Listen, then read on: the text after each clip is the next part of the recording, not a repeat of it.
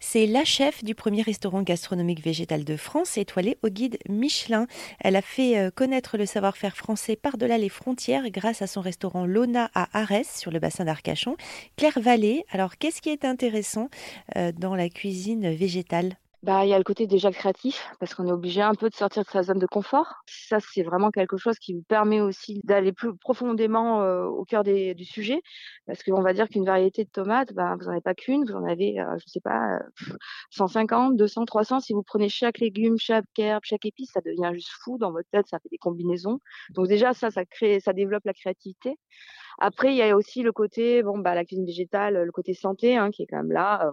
Je ne dis pas qu'il faut manger 100% végétal en permanence, mais il y a quand même des bienfaits pour la santé, pour aussi le côté planète. Quand on nourrit des, animaux avec des, avec des, plantes, bon, bah, voilà, on doit déjà cultiver les plantes, plus les animaux. C'est possible passer par la case plante et ça va un peu plus vite et ça consomme un peu aussi moins d'eau, moins des, moins d'énergie, etc., etc. Il y a, il y a plein de, de, de côtés positifs sur le, sur le végétal.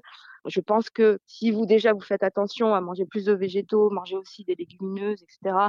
Et de temps en temps vous faire plaisir avec un steak, et bon bah pourquoi pas, mais essayer de le, de le choisir et de, voilà au lieu de l'acheter dans des grands supermarchés, consommer moins de viande, mais consommer là intelligemment et euh, voilà avec respect aussi. La cuisine végétale, ça va être amené à se développer de plus en plus? Alors euh, bah on, oui, je l'espère. Je pense que petit à petit, déjà à son niveau, si on est conscient et qu'on fait attention et qu'on essaye de faire des efforts, euh, c'est déjà mieux que rien.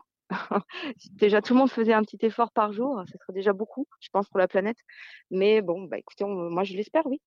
Je pense que c'est un peu au quotidien qu'il faut faire des petits gestes, faire au mieux, sans se culpabiliser non plus, dans la culpabilité permanente. Euh, parce que oh, j'ai pas fait ça aujourd'hui ou j'ai pas fait ça, mais déjà le faire un petit peu. Bon, euh, voilà, Merci et on peut tout savoir euh, et vous suivre sur clairevallée.com sur Facebook ou Instagram.